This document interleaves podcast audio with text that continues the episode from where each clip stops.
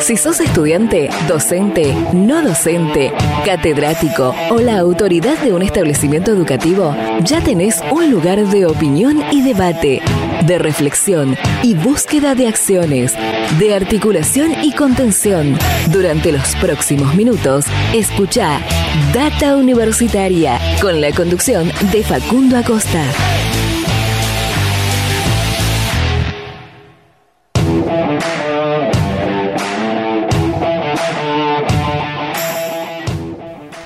Hola, hola, hola, ¿qué tal? ¿Cómo les va? Bienvenidos y bienvenidas una semana más a este programa de universidades verdaderamente federal, independiente y objetivo, este Data Universitaria Radio que está transitando su cuarta temporada consecutiva. Este, si mal no recuerdo, es el programa número 133, ¿eh? si, si, contamos eh, las tres temporadas, las cuatro temporadas, perdón, que tiene este espacio radial desde el 2020 hasta el día de la fecha.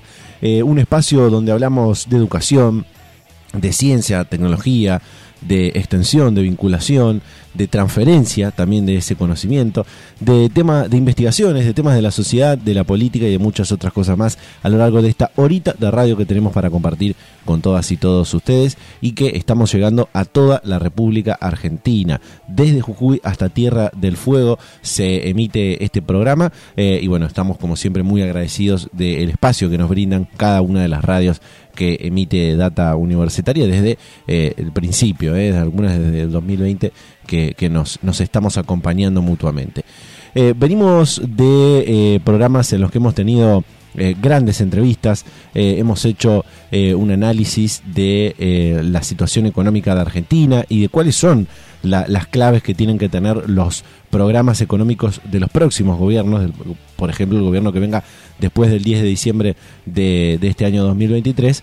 Eh, hemos hablado de, muchas cosas eh, a lo largo de, estos últimos, de estos últimos programas. Eh, sabemos que nos estamos quedando por ahí con, algunas cosas que, no llegamos a comentar, pero bueno, hemos hablado de con rectores y rectoras de, diferentes situaciones que han vivido las universidades, de eh, la red interuniversitaria de spin-offs universitario, hemos hablado de la red de universidades patagónicas con la, rectora de la Universidad de la Patagonia San Juan Bosco, eh, hemos hablado de muchas cosas eh, en los últimos programas y este no va a ser la excepción de que vamos a estar abordando varios, varios temas muy interesantes vamos a estar hablando en un ratito, en un ratito nada más, lo vamos a estar compartiendo, eh, una, eh, un informe, podríamos decir, que sacó el Observatorio de Argentinos por la Educación, que se titula Políticas Educativas basadas en evidencia, tutorías, cómo las tutorías pueden mejorar el aprendizaje en todos los niveles, ¿eh? no solamente en el nivel universitario. Vamos a estar hablando con la directora ejecutiva de una ONG eh, que trabaja en este sentido de las tutorías, que ha hecho informes en este sentido eh, y bueno, nos, nos contó mucho, eh, mucho más detalles acerca de este, de este informe. También vamos a estar comentando una herramienta digital que crearon desde un centro de políticas públicas en educación, comunicación y tecnología de la Universidad Nacional de Quilmes, una herramienta digital interactiva que lo que busca mostrar es la planificación y la gestión de la oferta educativa, no solamente del nivel superior, sino también del nivel secundario en toda la provincia de Buenos Aires. Una herramienta que eh, está eh, apenas eh, saliendo a, a, la luz y que bueno, es muy interesante porque puede llegar puede ayudar, no puede llegar, puede ayudar a una mejor planificación territorial también de las universidades y de sus ofertas académicas, ¿no? Para que no se superpongan las diferentes ofertas y que también esas ofertas académicas puedan eh, atender a las demandas del territorio. Bueno, todo eso vamos a estar hablando con una investigadora de este Centro de Políticas Públicas, como decía, de la, Universidad Nacional eh, de Quilmes, el Centro de Políticas Públicas en Educación, Comunicación y Tecnología, eh, que es muy interesante, es muy interesante esta, esta herramienta. Eh, y vamos a estar comentándote algunas, algunas noticias, algunas cosas también que, vamos a sumar en, esta, en este programa, en esta emisión, lo que tiene que ver con las becas Progresar, lo que tiene que ver con algunos programas de, de invierno ¿no? que están sacando las universidades en el marco de el receso invernal que tienen, también cómo las universidades van a estar atravesadas por las elecciones eh, nacionales, ¿no? Ya lo vamos a estar comentando el por qué decimos que van a estar atravesadas con esto. Y varias otras cosas más que vamos a estar eh, comentándote. Eh, algunos datos de lo que también hablamos. También hablamos de esto en uno de los programas anteriores, que es eh, la campaña para la, el compromiso por la alfabetización eh, una campaña nacional que también sacaron eh, desde el Observatorio Argentinos por la Educación, de Asociación Civil, y bueno, eh, vamos a estar comentándote algunos detalles que tienen que ver con, cómo ha avanzado este, esta campaña en los, últimos, en los últimos meses y también de cara a las próximas elecciones.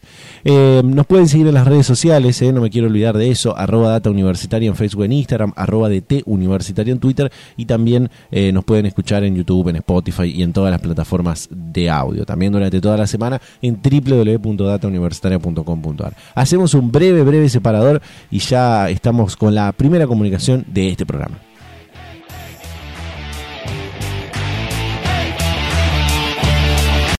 Data Universitaria. Información, comentarios, entrevistas, investigaciones, todo lo que te interesa saber del mundo universitario. Como te comentaba recién, en la Universidad Nacional de Quilmes crearon una herramienta digital interactiva en el marco también del programa Puentes, este proyecto que está destinado a fortalecer el acceso a los estudios terciarios universitarios en toda la provincia de Buenos Aires. Una herramienta digital interactiva que eh, muestra, expone toda la planificación eh, de la oferta educativa, no solamente del nivel superior de las diferentes regiones de la provincia de Buenos Aires, sino también de la oferta educativa secundaria, ¿no? Para saber eh, para que aquellos que están finalizando el secundario sepan dónde tienen eh, ofertas eh, universitarias cercanas, ¿no? Y también, como decíamos antes, esto de la planificación territorial. Em, hablamos con la investigadora y docente de la Universidad Nacional de Quilmes, Ana Elbert, miembro, por supuesto, del Centro de Políticas Públicas en Educación, Comunicación y Tecnología de la universidad que tuvo a cargo este desarrollo, que nos contó todos los detalles de cómo surgió esta herramienta y también cuáles son las, eh, las expectativas ¿no? para el crecimiento y, lo que venga después para esta herramienta. Compartimos. Este centro se, constituyó como un espacio formal de, investigación en el año 2000. Tuvimos la, la perdón, 2020 tuvimos la, la resolución del Consejo Superior. Eh, ya entraba la, la pandemia y empezó a funcionar a full a partir del año 2021. María Teresa Lugo, que es una referente en educación y tecnología en, toda la región, es la directora eh, y está conformado por dos programas, uno de investigación y uno de extensión. Somos más de 200 investigadores y hacemos, tenemos como cuatro pilares, digamos, ¿no? La, investigación, la docencia, eh, la extensión y la asistencia eh, y cooperación técnica, ya sea para, por ejemplo, en este caso la, la provincia de Buenos Aires, u otros organismos, que sé yo, hemos trabajado para, junto con el Ministerio de Ciencia y Tecnología de la Nación, para la Secretaría de Asuntos Estratégicos de Presidencia de la Nación, eh, para la Organización Internacional del Trabajo, en conjunto con el Ministerio de Trabajo de, Nación. Eh, hacemos, eh, tenemos diferentes servicios siempre vinculados con educación, comunicación y tecnología. Eh, yo creo que eso es un buen resumen de, lo que es el centro. Justo tres cosas que, hoy en el ámbito universitario eh, están cambiando mucho, ¿no? No solamente la, la, cuestión de la educación, sino también la comunicación y la, y la tecnología, quizás eh, digitalizándose un poco más algunas herramientas, algunos servicios que tienen las universidades, ¿no? Sí, y hay mucha, y hay mucha demanda de parte de, organismos eh, transversales, ¿no? Digamos que, que no necesariamente directamente son universidades, eh, en tratar de solucionar o encontrar algunas herramientas, ya sea para la toma de decisiones, para eh, relevamiento, para mejora de contenidos que van a ser difundidos o utilizados a través de plataformas virtuales, eh, en instancias de educación, de capacitación, eh, cursos que eh, un ejemplo claros ¿no? que, podemos dar. El, el, Ministerio de Ciencia y Tecnología tuvo una primera experiencia que no fue con la Universidad de Quilmes de capacitar en relación con la ley Micaela y, y en, en, una, dos, tres eh, instancias que tuvieron, habían logrado capacitar como muy poca gente para todo lo que comprende el sistema de ciencia nacional, que es enorme, solo con el CONICET tenés 30.000 investigadoras e investigadores a lo largo y a lo ancho de todo el país. Entonces se acercan al centro eh, a través de un, pedido directo con, con Tere, con María Teresa Lugo, que es eh, la directora, para tratar de eh, diseñar e implementar un curso sobre la temática de la ley Micaela y que pudiese estar en una plataforma y que fuese amigable, ágil, disponible para todo el sistema de ciencia y tecnología. Y llevamos ya dos años primero se hizo todo el diseño, después la, implementación, que el año pasado contó con dos cortes, se, capacitaron 700 personas. Eh, y este año ya llevamos eh, implementada una tercera corte eh, y tenemos prevista una cuarta para la segunda parte del año que imagino que será alrededor del mes de septiembre. Este tipo de, de, servicios, digamos, de, problemáticas o de necesidades que tiene algún otro organismo, alguna otra entidad nacional o regional, eh, tratamos desde el centro trabajar en conjunto, incluso con otras áreas y otros eh, investigadores, investigadoras de la universidad, para hacer, eh, para ver la solución, para generar el servicio, para esto que te contaba de la OIT, por ejemplo, ellos tienen financian un proyecto que es del Ministerio de Trabajo de la Nación, que se llama Centros de Buena Cosecha, que están distribuidos a lo largo y a lo ancho de todo el país, en zonas rurales, donde los hijos y las hijas de las personas que van a, los campos a cosechar eh, se quedan ahí como al cuidado y, nos pidieron si les hacíamos una serie de fascículos y cuadernillos con una mirada didáctica, lúdica, cultural y artística.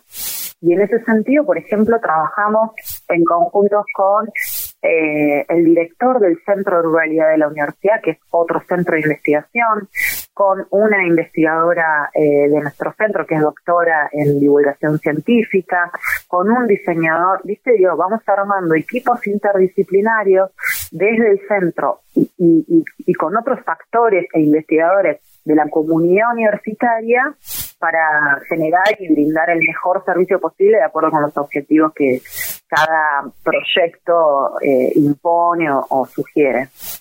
Eh, Ana, quiero entrar ahora eh, para preguntarte esto de este trabajo que realizaron en el marco de lo que es el, programa Puentes, un programa que tiene el gobierno de la, de la provincia de Buenos Aires, una iniciativa por supuesto a la que ha adherido la, la Universidad Nacional de Quilmes, que se ha sumado, y esta herramienta digital que han, han, creado desde este espacio, desde este centro, que como decía al principio busca entre otras cosas, de eh, comunicar, informar sobre toda la oferta educativa que hay, no solamente del nivel superior, sino también la, oferta educativa del nivel secundario, ¿no? Este proyecto comenzó con unas eh, primeras charlas, eh, de nuevo a partir de una necesidad de, del programa Puentes, en, en, ese momento del jefe de asesores de, de gabinete, y del coordinador del programa, eh, Carlos Bianco y Juan Brardinelli, que se acercaron con esta necesidad de poder eh, relevar toda la oferta eh, superior universitaria y no universitaria, o sea, terciario, formación docente y formación técnica de la provincia de Buenos Aires. en esas primeras charlas a ver, la primera opción o más rápida eh, era armar una sábana de Excel infinita, ilegible y que no iba a terminar eh, siendo para nada ni fácil, ni amigable, ni, seductora para alguien que tuviese que buscar información hacia adentro.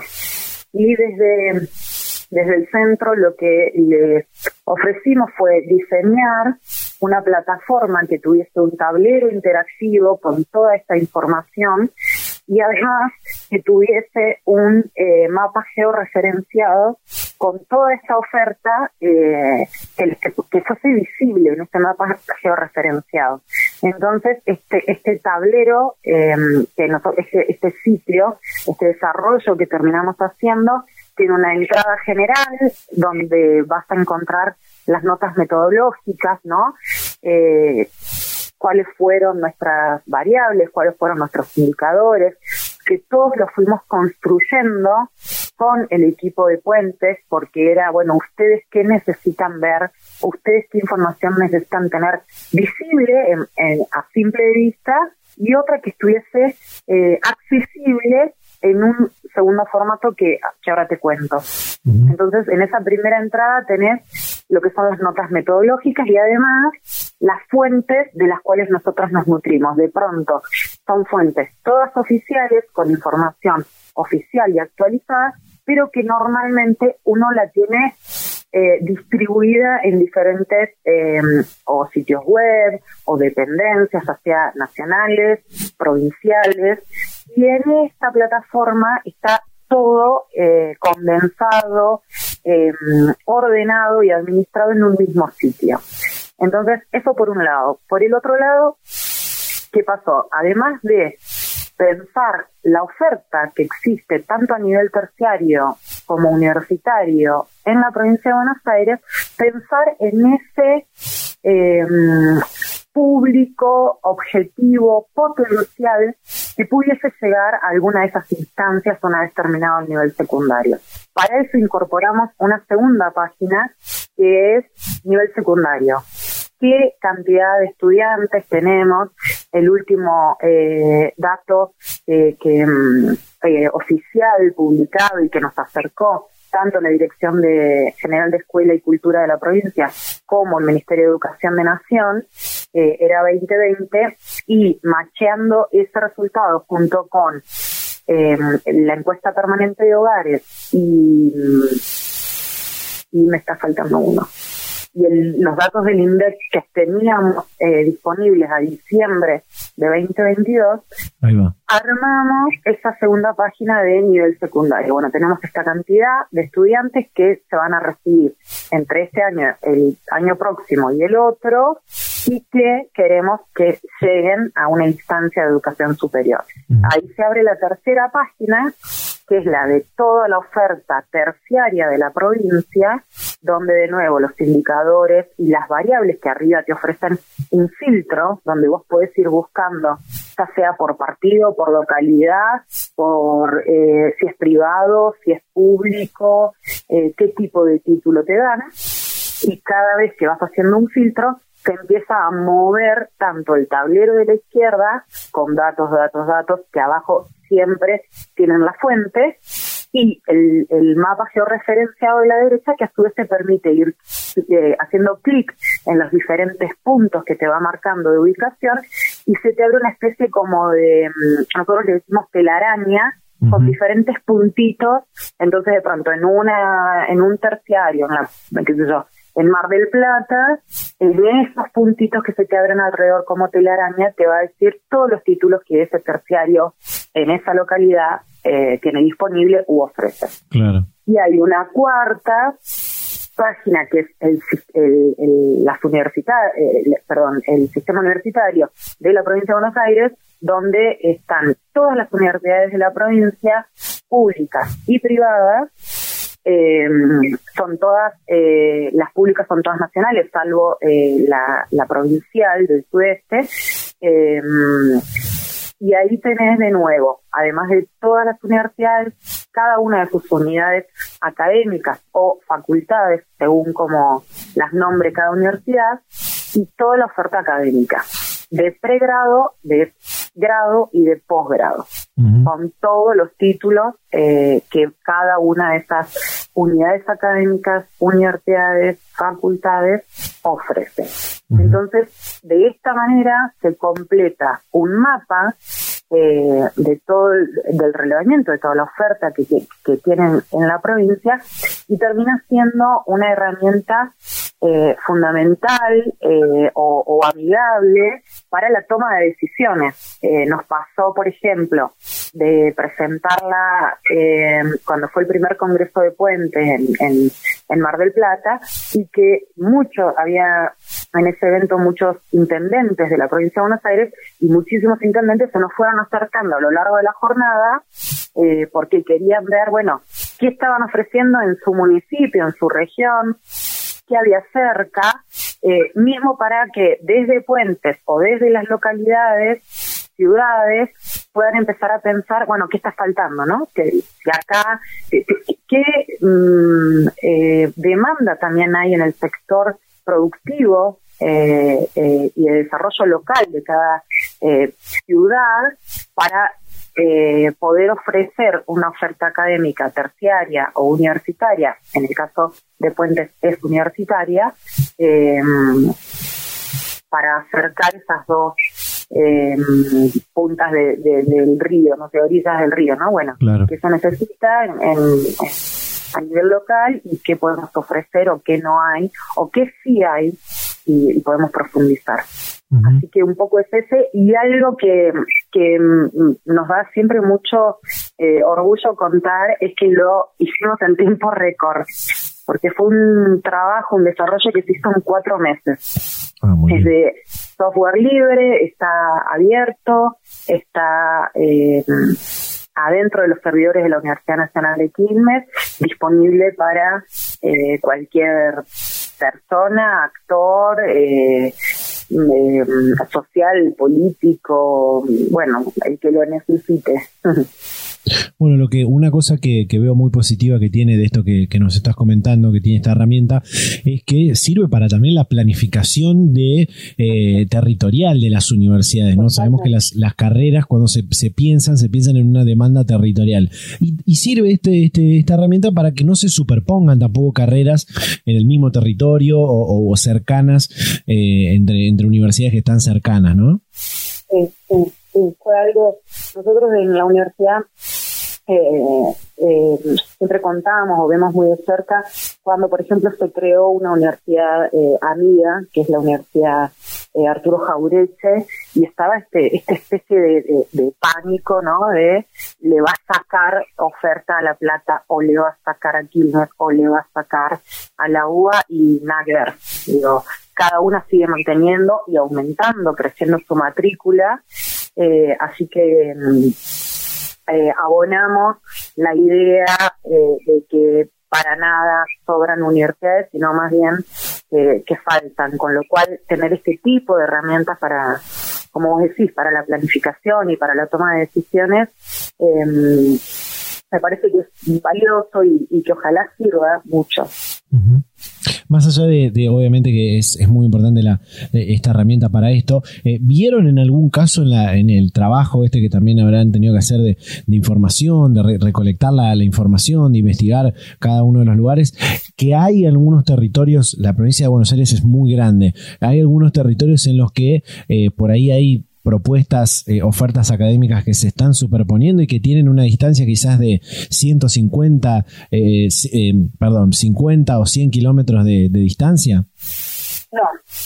No, no, no. Por lo menos no fue parte de, del, trabajo que nosotros tuvimos que hacer. Así que te mentiría si te, si te digo que, si te observamos algún dato de ese tipo, porque no, no lo vimos, no lo buscamos no, no, no.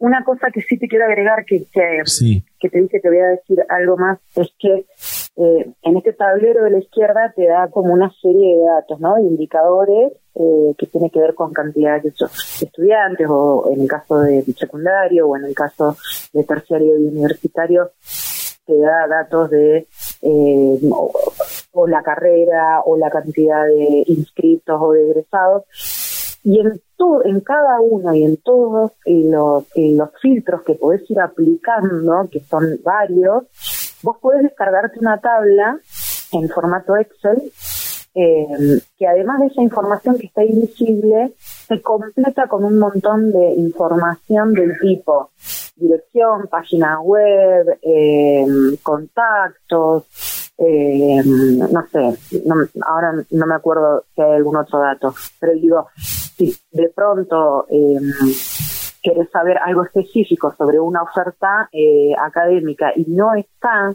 eh, visible, no significa que no esté disponible.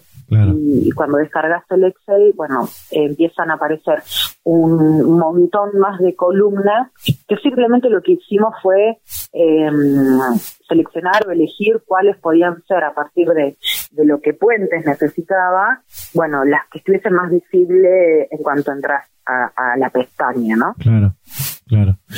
Eh, Ana, para, para cerrar, ¿cuál es eh, el, próximo objetivo que tienen con esta, con esta herramienta? Digo, eh, hoy obviamente es, importante hacerla conocer para que más localidades de, la provincia de Buenos Aires la puedan, la puedan conocer. Quizás otras provincias que quieran tener una herramienta similar, lo cual va a tener que llevar a que el equipo se tenga que mover a, a esos territorios. digo, ¿cuál es, cuál es el, el próximo objetivo con esta, con esta herramienta digital?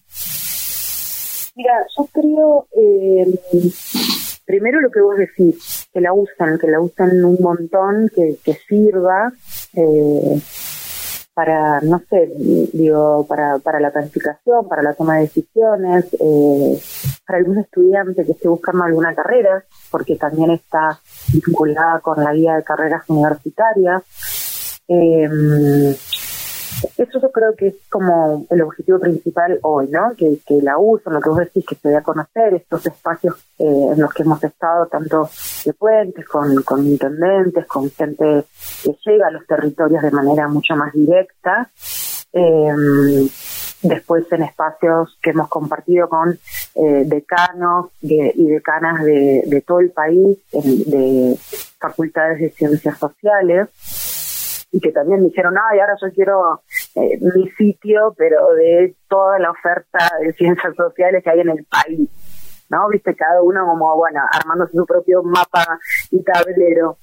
Eh, y para mí tiene muchísimo potencial en el sentido de ir incluyéndole eh, capas, ¿no? Esto que hablábamos hace un ratito de eh, las necesidades del sector productivo, las necesidades de las localidades, eh, poder incluir una capa que tenga que ver con formación no formal, eh, que son cursos que se toman o que se pueden tomar en un centro cultural, en una sociedad de fomento, eh, que dan los gremios o, algunos municipios, ¿no?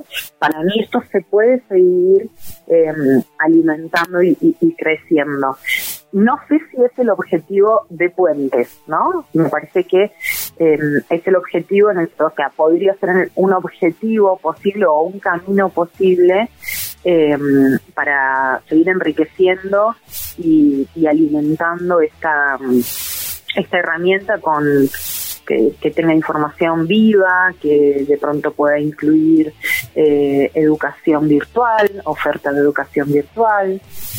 Me parece que podría seguir por ahí.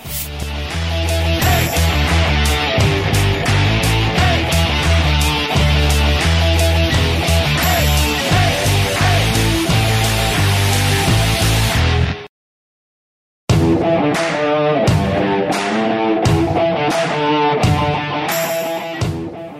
Seguimos en Data Universitaria Radio, este eh, programa de universidades verdaderamente federal, independiente y objetivo, este espacio donde hablamos de educación, de ciencia, tecnología, de vinculación, de extensión, de transferencia, de investigaciones, de temas de la sociedad, de la política y de muchas otras cosas más a lo largo de esta hora de radio que tenemos para compartir con todas y todos ustedes. Eh, y por supuesto recordarles siempre que nos pueden seguir en las redes sociales, arroba Data Universitaria en Facebook, en Instagram, arroba DT Universitaria en Twitter y durante toda la semana en www.datauniversitaria.com.ar.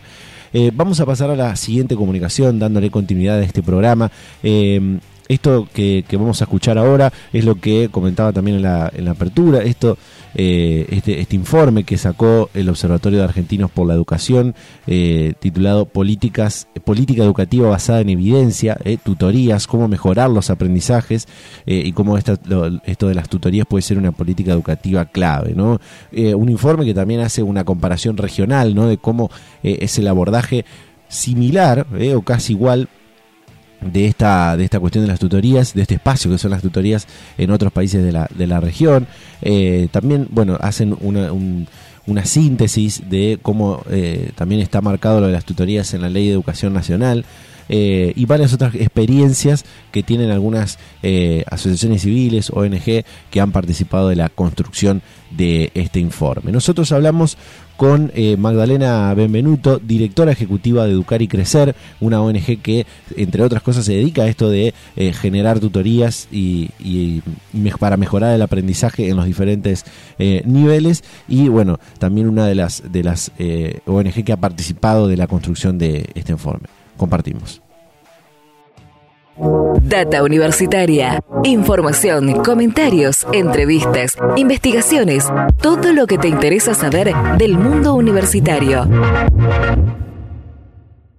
Exactamente, la verdad es que este es un informe eh, bastante positivo porque habla sobre un dispositivo escolar eh, que ha demostrado tener bastante impacto en distintas variables, tanto en el desempeño de los estudiantes como en, su, en sus emociones, autoestima, en su, su posibilidad de inserción laboral, su, su, probabilidad de terminar la secundaria. Eh, entonces, nada, hay evidencia concreta que estos programas han ayudado a facilitar estas cosas en América Latina, así que creería que es algo para explorar, ¿no? para, para aquellos que por ahí eh, o bien están todavía en la en alguna etapa de la educación obligatoria, incluso algunos eh, cursando carreras universitarias, o docentes que por ahí en su escuela, en su universidad, eh, escuela primaria o secundaria y en la universidad no tengan estas tutorías, ¿cómo podemos explicar a, qué viene ¿no? esta política educativa? Mira, las tutorías son como intervenciones cortas y concretas, eh, en donde hay un tutor que eh, se dedica a desarrollar algún objetivo particular. Tenés tutorías, por ejemplo, que se dedican a mejorar competencias de lectoescritura o tenés tutorías que se dedican específicamente, qué sé yo, a programas de ciencias o tutorías que se, que se enfocan en acompañar a estudiantes en su inserción laboral, por ejemplo. Em, y son intervenciones acotadas en el tiempo en donde hay un tutor que trabaja uno a uno con un estudiante o uno con un grupo pequeño de estudiantes con un objetivo concreto que es, bueno, alguno de los que te dije o muchos otros distintos, ¿no? Eh, yo eh, le, voy a hacer autorreferencial, si, si me permite, Magdalena. Yo fui eh, tutor par en, una de las carreras que, que, pude estudiar. La verdad que es una experiencia muy buena, pero en, en, esa, en esa posibilidad que tuve, no la, política en sí no, no estaba bien dirigida de, hacia la enseñanza del tutor, ¿no? de cómo el tutor tenía que estar formado para poder ayudar a ese otro compañero, en este caso par, ¿no? para, para poder dar esta clase. Es quizás un pilar fundamental para hacer eh, esta, esta tutoría, porque por ahí no necesariamente eh, un estudiante necesita eh, explotar una parte de, de, de la materia, sino por ahí, no sé, tips, organización, ¿no? Mira, totalmente, creo que estás dando en el punto, porque, a ver, en Argentina, como en distintos países de América Latina, hay una tradición bastante fuerte en todo lo que son los, los servicios de tutoría, y que estos servicios de tutoría muchas veces se organizan de forma informal, ¿no? Con gente que tiene buena voluntad, que tiene ganas, que tiene predisposición, que sabe, eh, y como que informalmente nos largamos a hacer cosas, que está buenísimo, que debe tener algún impacto, pero creo que este estudio lo que nos muestra es que cuando las tutorías están organizadas con una capacitación al tutor en cuanto a qué es lo que el tutor es lo que tiene que realizar, con objetivos concretos de para qué es esta tutoría en particular y alguna forma de medición de impacto, estas tutorías pueden llegar a ser políticas efectivas para revertir déficits en aprendizajes, para trabajar con emociones o para la variedad de cuestiones que estábamos hablando. Esto, en esto hay experiencias, eh, y ahora te voy a preguntar por, por la ONG que, sos la, directora ejecutiva, eh, que es Educar y Crecer. Eh, hay experiencias de trabajo en grupos, pero también como una cuestión más uno a uno, ¿no? De, un trabajo individualizado, ¿no? Sí, mira, hay diversas experiencias que vos tenés un trabajo de un tutor, un estudiante, hay, yo conozco distintas iniciativas de distintas organizaciones de la sociedad civil, por ejemplo, Cimientos, que llevan adelante este tipo de tutorías en donde hay un tutor que acompaña a un estudiante del secundario eh, durante su, su, trayecto en el secundario para para ayudarlos sobre todo en la finalización del ciclo. Eh, pero también hay experiencias en donde se trabaja un tutor con un número reducido de estudiantes. Quizás son, eh, estas tutorías tienen otro objetivo, ¿no? Por ejemplo, nosotros en Educar y Crecer trabajamos para fortalecer competencias de lectoescritura y creemos que el aprendizaje colaborativo eh, entre pares, ¿no? Favorece la adquisición de estas competencias. Entonces, nuestras tutorías específicamente trabajan en grupos pequeños. en, eh, en lectoescritura, ¿no? Me decías. Exacto, nosotros, eh, nosotros armamos proyectos significativos para los chicos, por ejemplo, este año, no sé, nuestros estudiantes que están en grupo 1, aquellos que se están alfabetizando, tuvieron que armar un, un folleto de su barrio, ¿no? Una presentación de su barrio. Entonces, a través de un proyecto significativo que tiene una duración de aproximadamente tres meses, o sea, son encuentros dos veces por semana durante tres meses. Estos estudiantes se juntan con el tutor eh, para la concreción de este proyecto eh, que creemos que es significativo para ellos y, lo vemos porque se entusiasman. Eh, y a través de este proyecto el tutor va trabajando distintas actividades que favorecen la adquisición de habilidades de lectoescritura. Eh, ¿En, qué, ¿En qué nivel, eh, eh, no sé si de ahí vienen dos preguntas? Una, en, qué niveles tienen abordaje y tienen trabajos que estén realizando desde, la ONG en este tema de las tutorías? Y después, ¿en qué nivel de la, de la educación por ahí se ve el, mayor impacto positivo? Digo, ¿es la, escuela primaria por ahí la que mejor resultados tiene con esto de las tutorías? ¿Es la escuela secundaria? ¿Es algo más típico del nivel universitario esto de las tutorías? Pero bueno, sabemos que ahí el impacto es, diferente, ¿no? ¿En, qué, en qué eh, nivel del ámbito educativo se ve el, impacto mayor, no? Mira, nosotros trabajamos con estudiantes en edad primaria, eh, que no son estudiantes que necesariamente tienen entre 6 y 11 años, sino que están transitando su primaria. Tenemos estudiantes de 15 años que se están alfabetizando, por ejemplo. Eh, creo que desde Educar y Crecer, nuestra misión es justamente eh, revertir estos déficits en aprendizajes cuando no se logra la lectoescritura en la edad esperada, porque sí creemos que eh, el no adquirir estas competencias va a tener un impacto en toda tu trayectoria escolar después, ¿no? Llegar a sexto grado sin poder leer y escribir, nada, como que explica los índices de fracaso que tenemos en secundaria. Eh, no obstante, hay un montón de tutorías con distinto, o sea, con distintos niveles de evidencia. Por ejemplo, en el informe Argentinos por la Educación se habla de, un programa que se hizo en Uruguay, eh, en Chile, perdón, para chicos en nivel primario, en donde también eran encuentros pautados, en donde se trabajaban también con chicos de cuarto grado habilidades de lectoescritura y fue muy exitoso. Hay otras tutorías que se muestran en el informe que son para nivel secundario, que también se muestran haber sido muy exitosas. Entonces, te diría que lo bueno de este tipo de intervención, ¿no? Eh, y de esta intervención formalizada, como vos bien decías, que tenga un objetivo concreto, una capacitación concreta, una metodología de abordaje y una forma de recoger evidencia, eh, es de fácil implementación en distintos niveles para distintas problemáticas que pueda tener los estudiantes en sus trayectorias escolares. Eh, justamente eh, más adelante te iba a preguntar que, cómo era la, experiencia eh, en estos informes que, no solamente hace Argentinos por la Educación, sino que hacen muchas otras ONG, también hemos visto algunas de, Educar y Crecer, se toman como referencia que pasan en la región de, otros países, además de, Argentina, y quería preguntarte eso, ¿no? ¿Cómo, cómo están trabajando en la, en la región? Y traías este ejemplo de, Chile, pero ¿qué, ¿cómo se trabaja también este tema en, en otros países, ¿no?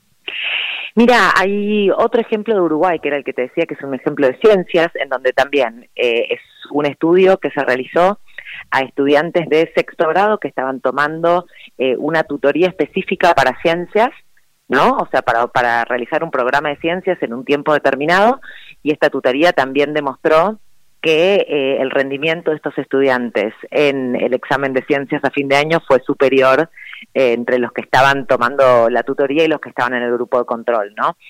Eh, algo bastante significativo es que muchas de estas tutorías se dan dentro del espacio escolar, que eso es algo sumamente importante, porque la articulación de estas tutorías con la escuela es crucial para que cualquier tipo de impacto que puedan tener estas tutorías tengan una correlación directa con la trayectoria escolar de los estudiantes. Eh, y porque la escuela de alguna manera u otra es la institución que puede detectar la primera institución que puede detectar problemáticas específicas que puedan llegar a tener los estudiantes, ¿no? Nosotros en Argentina, la Ley Nacional de Educación, en el artículo 32, habla sobre las tutorías como un, un dispositivo escolar necesario como para apoyar las trayectorias escolares de los estudiantes. Así que, mm, nada, trabajar con estas tutorías dentro de la escuela y no solo fuera de la escuela, con organizaciones de la sociedad civil, que es muy valioso el trabajo que hacemos. Seguro. Pero, pero poder trabajar con estas tutorías dentro de la escuela me parece, mm, nada, un camino interesante a explorar. Eh, voy, a, voy a hacerte una pregunta que quizás es, es muy amplia, eh, que, que, la venía pensando eh, hoy, hoy más temprano. Eh, esto de que, bueno, sabemos que la educación está en, constante eh, reflexión y, pensando cómo mejorarse, cómo evolucionar, pero sobre todo en este en esos últimos dos o tres años está eh, abunda más este esta reflexión interna del modelo educativo y demás. Y quizás esta cuestión que tienen las tutorías de por ahí agrupar estudiantes dependiendo del aprendizaje que, hayan logrado y no necesariamente por una cuestión de edad, ¿no? Eh, como, pasa tradicionalmente en nuestro modelo. Digo, ¿Se puede pensar esto como una evolución del modelo educativo? Mira, justamente, eh, a ver, nosotros podemos deconstruir un poco la escuela, ¿no? Y todas estas cuestiones que vos hablas del sistema educativo tradicional, ¿no? Que tiene una cierta gradualidad, una cierta temporalidad. Yo voy a pasar a segundo grado cuando pasó todo un año, no cuando logré ciertos objetivos, ¿no? O yo, si tengo 10 años, estoy en tercer grado o estoy en cuarto grado. O que son muchos estudiantes por un docente, hasta el solo hecho de tener un pizarrón, ¿no? Y bancos que miran un pizarrón, son todos dispositivos de la son tecnologías que utiliza la escuela y están pensados para un cierto momento de la historia, ¿no? Eh, claramente estos dispositivos ah, siempre siempre está el, dicho, ¿no? En educación de que si un maestro del siglo XIX vuelve al aula hoy, no encontraría mucha diferencia con lo que él solía hacer, ¿no? Y estos dispositivos quizás sí fueron pensados para una niñez, para unas niñeces que hoy no existen o podríamos abrir un poco nuestra cabeza y poder empezar a pensar como en otras tecnologías dentro de la escuela, ¿no? Justamente vos lo que hablas acá de la agrupabilidad me parece algo como sumamente importante a repensar, ¿no? Eh, nosotros de Educar y Crecer, o sea, la agrupabilidad justamente eh, tenemos la posibilidad de hacer agrupaciones más flexibles de las que las hace la escuela, agrupando chicos, qué sé yo, con un nivel de desempeño similar para que puedan en esta tarea específica, nada, lograr cierto objetivo de lectoescritura, no tener un chico de qué sé yo, 15 años como tenemos nosotros, que cursa primer año de la secundaria, que no lee y escribe, bueno, nada, pongámoslo en un grupo en donde él pueda acceder a la lectoescritura, ¿no? No, no, le estemos presentando problemas de físico-química. Eh, pero más allá de las tutorías, que sí las tutorías tienen esta flexibilidad, ¿no? De, de poder pensar tecnologías nuevas para los procesos de enseñanza-aprendizaje, eh, sí también creo que todas estas nuevas tecnologías podrían repensarse para el sistema educativo más formal, ¿no? Claro, eh, en esta, en esto de repensar, yo lo, que iba a preguntar también en un momento era eh, el impacto en la continuidad educativa, ¿no? Que es algo también que, que está muy eh, en evaluación constante, ¿no? De cómo hay una, una deserción, bueno, no solamente en la, en la escuela secundaria, sino también en la escuela primaria también, ¿no? Sí, mira, a ver, eh, el tema de la deserción escolar es un tema como eh, encontrar las causas de la deserción escolar es algo muy complejo porque obviamente es un fenómeno multicausal, ¿no? Seguro. Eh, la deserción escolar se da mucho más en la escuela secundaria de lo que se da en la escuela primaria, pero, a ver, por ahí repensar la temporalidad de la escuela, ¿no? Los tiempos de la escuela podría ser una, qué sé yo, podría ser algo a repensar, ¿no? Decir que tengo que esperar todo un año para acreditar estos aprendizajes y yo ya los logré, o no sé, o poder ir trabajando por cumplir ciertas, qué sé yo, cumplir ciertas materias, ¿no? Yo ya di esta materia y esta materia y esta materia, aunque lo haga en siete años en vez de los cinco años de secundaria que están pautados, quizá también favorecería la, favorecería que haya menor deserción, deserción en la secundaria. No obstante, creo que estas son políticas como mucho más difíciles de implementar, porque cambiar el sistema educativo eh, con, estas políticas más radicales requiere generar consensos que son muy difíciles de lograr. Eh, sí me parece sumamente importante políticas como esta, ¿no? Como las tutorías, que son pequeñas tecnologías que se le puede agregar a la escuela, que son de fácil implementación, eh, que no requieren de consensos gigantes en donde cada uno de nosotros tiene que estar de acuerdo con cambiar, no sé, los años que uno va a la secundaria, que es un proceso, no sé, larguísimo en un país federal como Argentina. Eh, estas microintervenciones me parecen súper valiosas, ¿no? Yo creo que a largo plazo el sistema educativo nada, va a terminar cambiando, pero va a ser un proceso largo que, que Argentina necesita como soluciones más urgentes, ¿no? Estamos hablando de un sistema educativo que, nada, como como hablamos con el informe anterior de Argentinos por la Educación, en donde los chicos de tercer grado, uno de cada dos no comprende lo que lee, ¿no? Entonces, este tipo, o sea, no podemos esperar a los años que lleva a cambiar el sistema educativo globalmente, necesitamos hacer intervenciones concretas para que estos problemas se reviertan ya.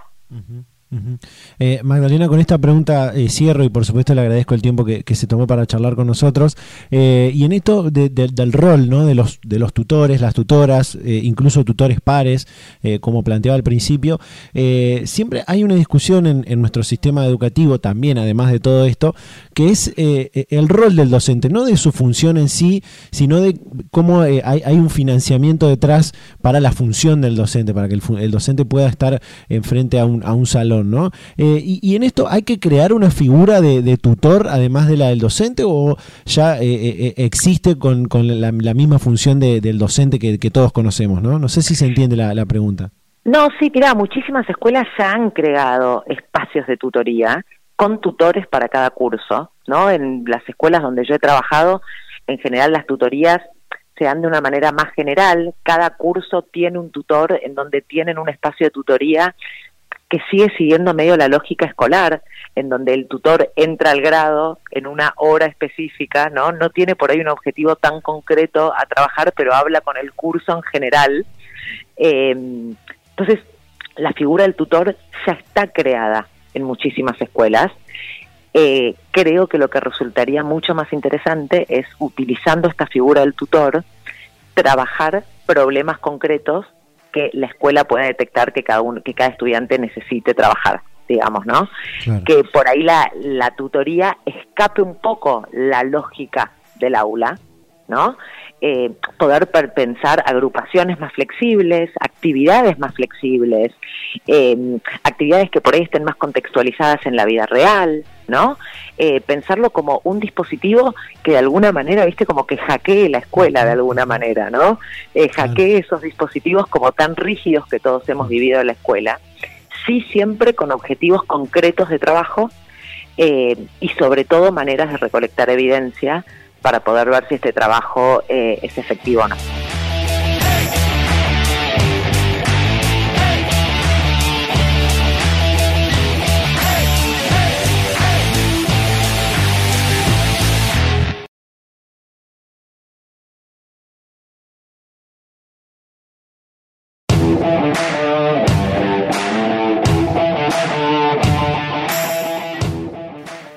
Ya estamos de vuelta con más Data Universitaria Radio, este programa de universidades verdaderamente federal, independiente y objetivo. Hemos compartido mucha información en lo que va de este programa. Eh, son, son bastante extensas las, entrevistas que, que estamos teniendo eh, y ya después no, no, nos queda tiempo para, para algunas otras cosas. Pero eh, muy interesante ambas entrevistas, tanto lo que hablamos con Ana Elbert del Centro de Políticas Públicas en Educación, Comunicación y Tecnología de la Universidad Nacional de Quilmes y esta herramienta digital eh, que bueno que expone, que te eh, cuenta la oferta educativa del nivel superior y también de los otros niveles eh, de las en las diferentes regiones de la provincia de Buenos Aires. Una herramienta que, como decíamos y, escuchábamos también en la, en la comunicación, puede funcionar y puede servir muy bien para que los diferentes, las diferentes partes de la provincia de Buenos Aires, que es una de las provincias más extensas que tiene la Argentina, eh, pueda mejorar su planificación territorial, ¿no? Incluso la, oferta, ¿no? La, construcción, la creación de nuevas carreras eh, se piensen con esa planificación territorial. Eh, también lo que hablábamos con eh, lo que compartimos de esta comunicación con Magdalena Benvenuto, directora ejecutiva de Educar y Crecer, sobre este informe de Argentinos por la Educación, de cómo mejorar los aprendizajes con las tutorías, siendo las tutorías una política educativa clave en todos los niveles. Así que bueno, muy, muy buenas eh, comunicaciones, muy buenas entrevistas las que hemos compartido eh, el, día, el día de hoy. Em, vamos a pasar a dar algunas otras noticias, algunas otras cuestiones que, nos parecen importantes para, para cerrar este programa y una tiene que ver con eh, una de las, políticas eh, más importantes para los estudiantes, que son las becas Progresar, ¿no? Y que hace, hace muy poco, hace un par de semanas atrás, se anunció que eh, van a tener un aumento de más del 50% en su monto. esto fue anunciado por el ministro de Educación Jaime Persic y el ministro de Economía Sergio Massa, con también la eh, la adjudicación de nuevas becas Progresar eh, y bueno, sabemos que el, Progresar tiene por objetivo que los jóvenes de entre 16 y 24 años puedan finalizar sus estudios primarios o secundarios eh, y que continúen también en la educación superior o se formen profesionalmente en, los diferentes programas. Recordemos que también Progresar tiene varias líneas, ¿no? Progresar obligatorio, que es el que decíamos de jóvenes de 16 y 17 años, y también Progresar superior, Progresar enfermería y Progresar trabajo. Eh, en este caso, eh, el incremento de la beca es el segundo que se otorga eh, por parte de este gobierno nacional y la beca pasó de 9 mil pesos en marzo a 20 mil que va a, tener este, este, aumento a partir del mes de agosto. Una gran noticia también para hacerle frente a la situación económica que vive nuestro país y bueno, con esta ayuda que tienen los y las estudiantes eh, de todos los niveles, pero del nivel universitario en particular de lo que hablamos aquí en este espacio. Eh, también otra, mm, algunas otras cosas que tienen las, las universidades, también que, que nos van eh, comentando en este receso invernal. La Universidad Nacional de La Plata eh, genera clases de refuerzo para estudiantes que terminan el secundario. Eh, lanzó un programa destinado a impulsar la terminalidad escolar de jóvenes y aportar al futuro ingreso a la Universidad Nacional de La Plata. Son clases de refuerzo preuniversitario que proponen otorgar herramientas que acompañen las trayectorias pedagógicas y educativas de estudiantes del último año de la escuela secundaria. No solamente de la ciudad de La Plata, sino también de los alrededores se dicta biología, física, química, matemática, introducción a la anatomía, introducción a las ciencias económicas, técnicas de estudio y comprensión de texto. Muy importante, muy importante tener ese, ese espacio. También en la Universidad Nacional de Rosario, 1.300 eh, estudiantes retomaron sus estudios con el programa eh, Regresar. El programa Regresar eh, es una iniciativa que busca acompañar a los y las estudiantes para que puedan finalizar sus estudios universitarios y también lo que busca es elevar, como decíamos, la tasa de graduación promover también la retención eh, que es uno de, los, uno de los grandes inconvenientes que tiene el sistema universitario argentino, ¿no? La, la, deserción que hay, sobre todo en los primeros años, y también el avance regular en las trayectorias académicas de los y las estudiantes de la UNR. Como decíamos en esta primera edición, están participando 1.310 estudiantes que serán acompañados por eh, casi 190 tutores. Y esta, obviamente, esta política que tiene la Universidad de Rosario aplica a las 12 facultades que tienen eh, la, la, universidad y a todas las carreras. ¿No? Muy, muy importante también eh, que tengan este, este, este espacio. Em, antes te decía al principio que las universidades van a estar atravesadas eh, por las elecciones, ¿no? por las elecciones nacionales, eh, las pasos nacionales del 13 de agosto, em, por ejemplo, que ya, ya estamos ahí, falta cada vez, cada vez menos, y van a estar atravesadas porque los debates los debates presidenciales se van a, eh, se van a llevar a cabo en universidades. El primer debate se va a realizar el primero de octubre, obviamente post eh, paso, en la Universidad Nacional de Santiago del Estero. Y el segundo será el 8 de octubre en la Facultad de Derecho de la UBA. Recordemos que también en 2019 hubo un debate que se realizó en el interior de la, de la Argentina y otro también eh, en la ciudad de Buenos Aires, ¿no? el, el que se realizó en el interior fue en el Paraninfo de la Universidad Nacional del Litoral. Eh, muy importante esto, es eh, muy importante y obviamente las universidades son grandes eh, lugares de, debate y de discusión política y vaya si van a estar atravesadas por estas elecciones. Y por último, esto que comentábamos en la apertura, de este, esta campaña nacional de alfabetización que llevan adelante varias organizaciones, pero fundamentalmente Argentinos por la Educación, eh, y este compromiso por la alfabetización nacional que están tratando de que eh, diferentes gobiernos provinciales, eh, autoridades de, de, universidades, de escuelas, y también, por supuesto, candidatos en las provincias y a nivel nacional firmen este, este compromiso. Bueno, el actual ministro de Economía y candidato también a, precandidato a presidente, Sergio Massa, eh, fue el primero que ya firmó eh, y asumió el compromiso para la alfabetización, siendo eh, este compromiso firmando este compromiso se compromete, valga la redundancia, a generar políticas de alfabetización si le toca ser presidente a partir del 10 de diciembre del año 2023. Bueno, esas son algunas, ¿eh? algunas de las cosas que puedes encontrar, por supuesto, en datauniversitaria.com.ar. Eh, recordamos que nos pueden seguir en las redes sociales, en data, arroba data universitaria en Facebook, en Instagram, arroba DT universitaria en Twitter eh, y también eh, nos pueden escuchar en todas las plataformas de, de streaming, no solamente esta temporada 2023, sino todas las temporadas anteriores. Nos despedimos, nos vamos a reencontrar a esta misma hora y en este mismo día la próxima semana. Chau, chau.